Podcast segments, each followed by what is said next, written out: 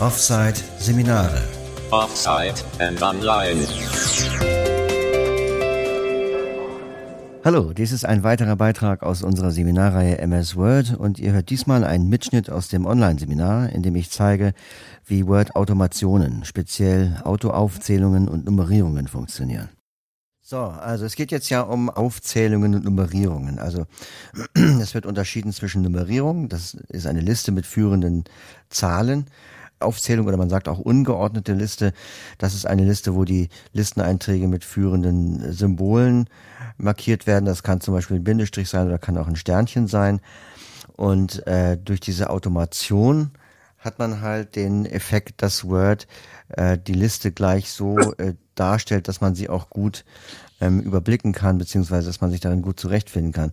Ich will eingangs vielleicht noch mal ein bisschen genauer beschreiben, was eine Liste eigentlich ist und was der Zweck ist. Ich mache es mal am, am Beispiel einer Speisekarte, weil es gibt ja auch Breilspeisekarten und wenn die gut gemacht sind, dann kann man das dann nämlich auch sehr gut dran nachvollziehen. Und zwar äh, in Restaurants haben doch die Gerichte meistens so zugeordnete Nummern. Also zum Beispiel 20, äh, sagen wir mal 20 ist Pizza Margareta. Dann steht ähm, ähm, dann steht vorne also eine 20, daneben steht dann Pizza Margarita und darunter stehen dann zum Beispiel die Zutaten und darunter folgt dann die 21, also das nächste Gericht.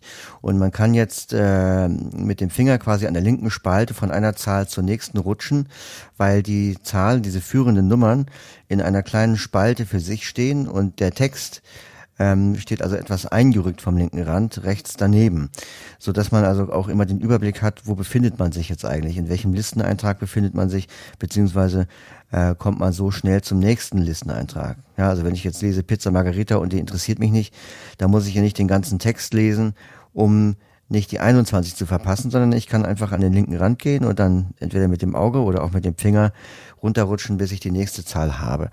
Und wenn man jetzt noch eine Unterliste hat oder man sagt eine verschachtelte Liste, also zum Beispiel man will jetzt bei der Pizza noch die Zutaten auflisten, das, da würde man jetzt auf einer Speisekarte nicht mit einer nummerierten Liste arbeiten, aber ich mache es jetzt mal einfach, um das um zu demonstrieren. Dann würde man jetzt äh, bei, bei Pizza Margarita äh, Enter machen, dann würde man äh, nochmal eine eingerückte Liste machen, würde dann schreiben 20.1, äh, Käse, dann nächste Zeile 20.2 Tomatensauce und so weiter. Ähm, und diese verschachtelte Liste wäre dann nochmal wieder etwas eingerückt, so dass man auch sofort erkennen kann, ob man jetzt aufs Blatt guckt oder ob man die Finger auf dem, auf dem Breilblatt hat, äh, dass man sich in einer verschachtelten Liste befindet, also einer Liste, die zu dem übergeordneten Thema Pizza Margarita gehört. So, und diese ganzen Abstände und, und Einzüge, die kann man natürlich gerne manuell machen, wenn man das möchte. Äh, dann hat man aber viel mehr Arbeit und vor allem ähm, ist diese Methode sehr fehleranfällig, besonders wenn man nicht gucken kann. Und deshalb bin ich ein Verfechter von diesen Automationen, also von der Autoaufzählung, weil da Word diese ganzen Formatierungen automatisch übernimmt und man kann sich sicher sein, dass man da keinen, dass sich kein Fehler einschleicht. Also das ist das eine, man hat weniger Arbeit und man hat mehr Sicherheit. Und natürlich kommt hier auch wieder das Argument der Barrierefreiheit. Das hatten wir ja letztes Mal auch schon bei Überschriften und so weiter. Also wenn man jetzt zum Beispiel die Autoaufzählung abstellt und dann macht äh, eins Punkt Tabulator und dann den ersten Listeneintrag und dann darunter den nächsten, hat man wieder den Effekt, dass es für Sehende wie eine Liste aussieht, aber der Screenreader weiß nicht, dass es eine ist.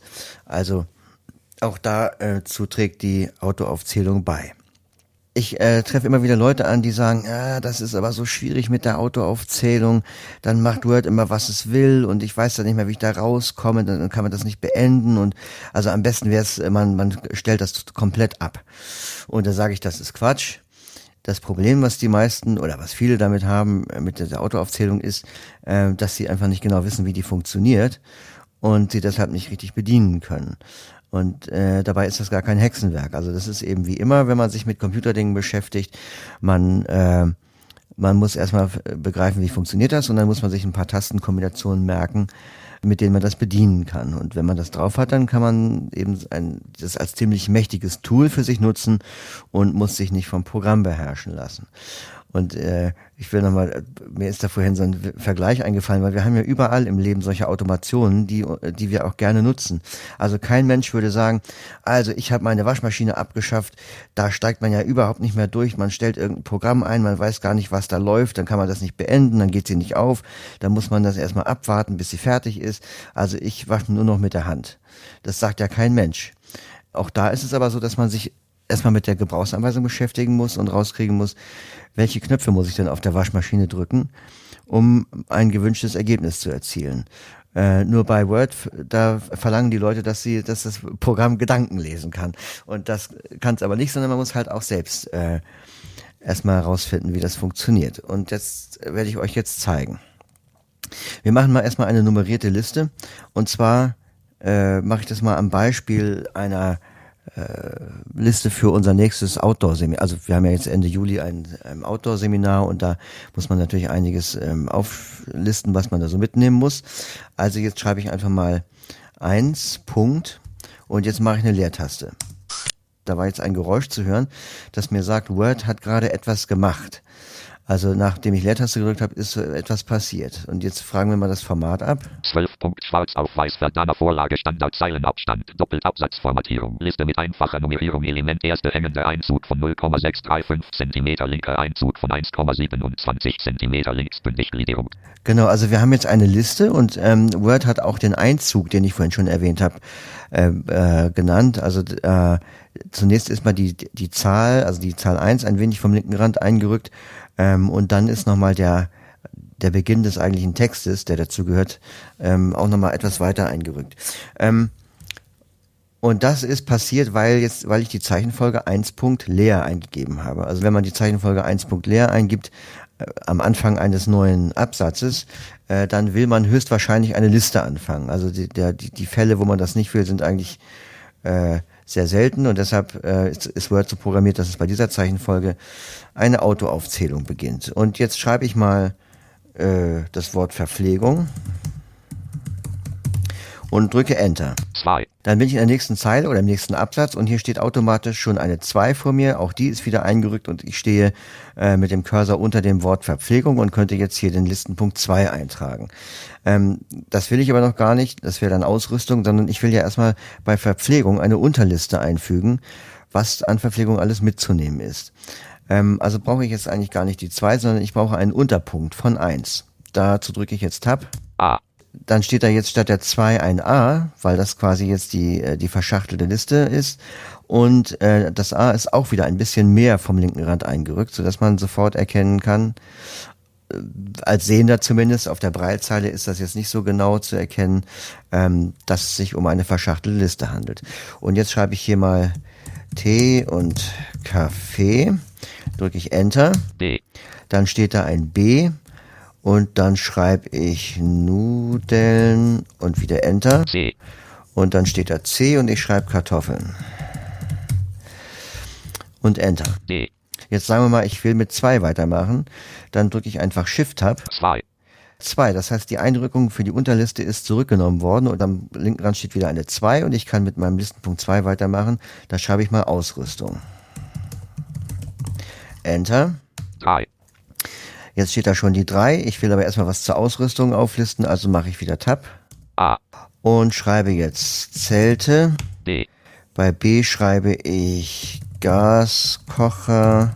C. Und bei C schreibe ich Feuerholz. Jetzt mache ich wieder Enter. D. Jetzt steht da natürlich ein D. So, und jetzt will ich die, äh, die Liste beenden und drücke zweimal Enter. Nicht einmal, wie ich es eben gemacht habe, sondern zweimal. C. So, und jetzt ähm, ist die Liste beendet. Ich frage mal das Format ab. 12 Punkt Schwarz auf Weiß Verdana Vorlage Standard Zeilenabstand Doppeltabsatzformatierung linksbündig Gliederung Ebene. Ja, das heißt, die Liste ist beendet, weil wiederum der Algorithmus sagt, wenn jemand zweimal Enter drückt, äh, das würde ja bedeuten, dass man einen leeren Absatz in eine fortlaufende Nummerierung einfügt. Das ist unwahrscheinlich, also ist das der Befehl Liste zumachen. Das heißt, wenn ich jetzt nach oben gehe, C. Feuerholz Absatzmarkierung neue Zeile. dann habe ich wieder meine Liste. Ähm, könnte ich jetzt auch nochmal abfragen.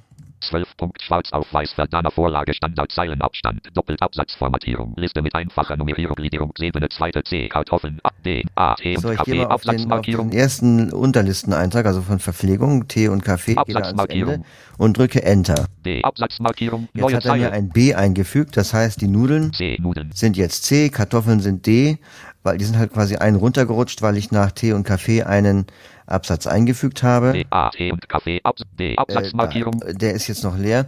Ähm, und da könnte ich jetzt zum Beispiel noch Brot eintragen, das hatte ich vorhin vergessen.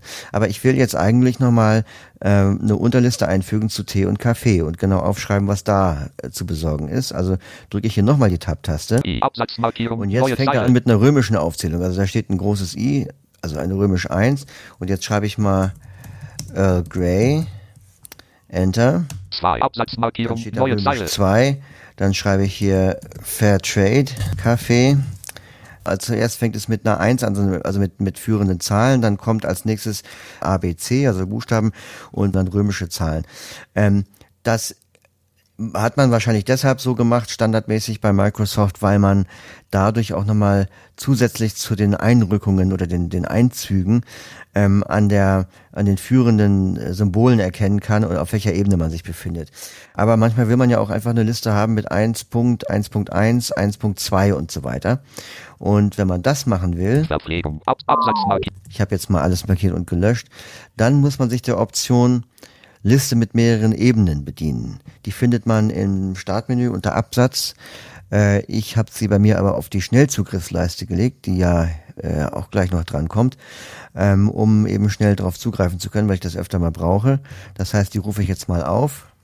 Oberes Menüband, Gruppenfeld, neue Registerkarte, Registerkarte, Menü verlassen, Ribbon, Symbolleiste für den Schnellzugriff, Symbolleiste, Liste mit mehreren Ebenen, Untermenü, Liste, Genau, und jetzt hat man ein Gitter vor sich, also nicht nur einfach eine Liste vertikal, sondern auch horizontal mit verschiedenen ähm, Ausführungen, sage ich mal, von Listen. Da gibt es die unterschiedlichsten Formate. Also es gibt zum Beispiel auch statt 1 Punkt ähm, gibt es äh, 1 Klammer zu oder es gibt auch Klammer auf 1 Klammer zu oder eben gleich mit A angefangen.